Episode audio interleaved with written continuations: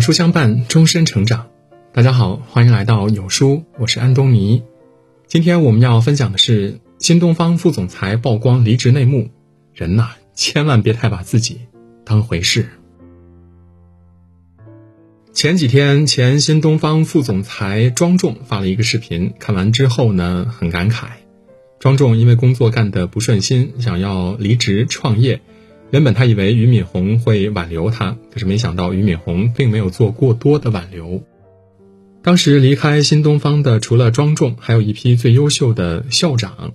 他们在离开以后呢，做的第一件事儿就是果断的把持有的新东方股票全卖了，因为在他们看来，他们的离开一定会对公司造成重创，新东方必然会走下坡路。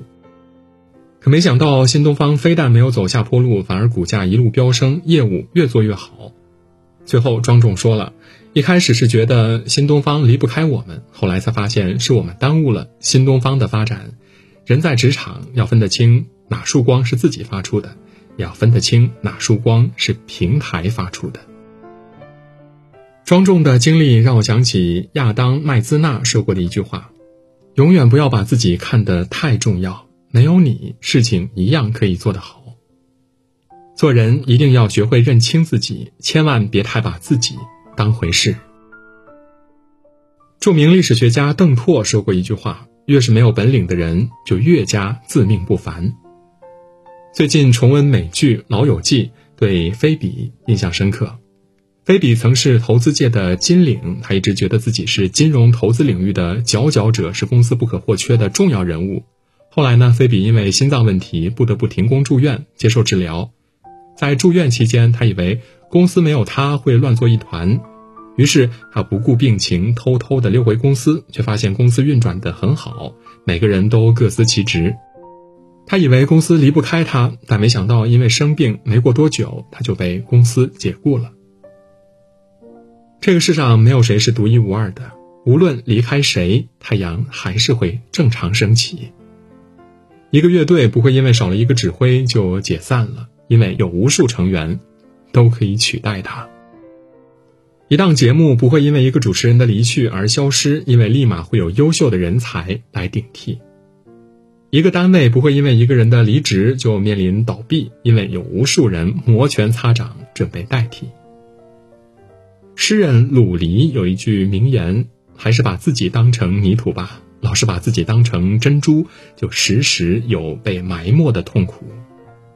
做人过于高估自己，最后只会活成一个笑话。西班牙媒体《阿斯报》曾经报道过著名球星 C 罗的一件趣事：C 罗伪装成一名流浪汉，在马德里的卡亚奥广场上大秀球技，眼花缭乱的球技只吸引了寥寥数人围观，并且没有人主动上前跟他打招呼。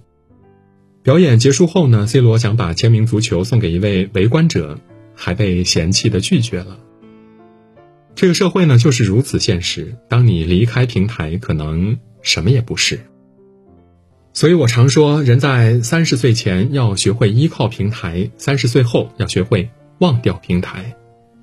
不要把平台资源当成你的能力，只有离开平台的光环，剩下的才是你的真本事。自媒体人文艺讲过他朋友杜哥的故事。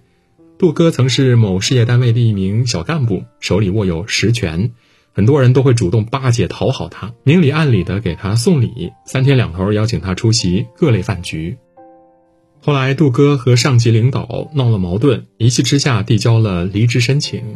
结果离职以后的杜哥呢，四处碰壁，找不到一份称心的工作。那些曾经对他奉承有加的人，也都纷纷变脸。对他的处境呢视而不见。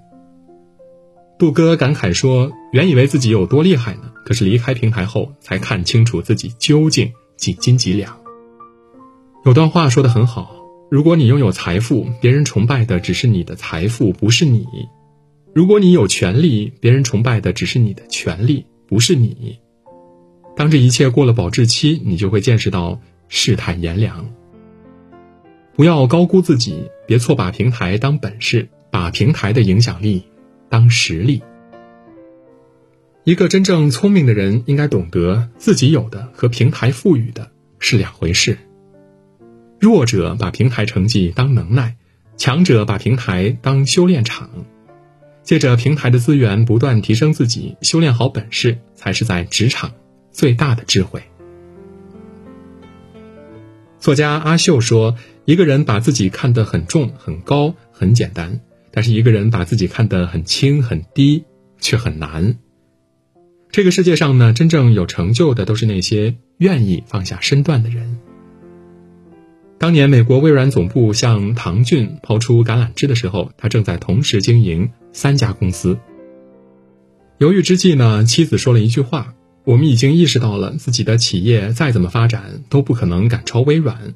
微软的奥秘在哪里？你难道不想知道吗？”唐骏听完，毅然决然地卖掉自己的公司，去微软做了一名软件工程师。从自己当老板到成为一位打工人，有着巨大的落差，但是唐骏并没有放在心上。此后二十多年，他辅佐过一位世界首富和两位中国首富。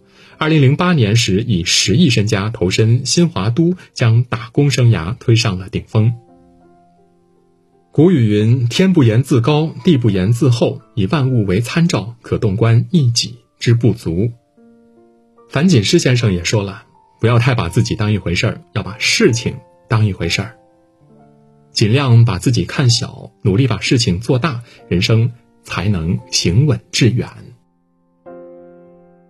之前看《圆桌派》里面有这么一个故事：连任两届美国大使馆官邸的行政主厨罗朗，对整个美国饮食文化了如指掌，也对中国的美食情有独钟。有一次，他去新疆，想要学习当地的一道美食，店家呢不教他，他并没有以高人自居，也没有愤然离去。每天他都会找个时间站在店家的门口，一站就是一个月。最后呢，店家被他的诚心打动了，让他学到了这门手艺。卢梭曾说过：“最有学问和最有见识的人，总是谦虚谨慎的。”音乐大师贝多芬说自己只学会了几个音符。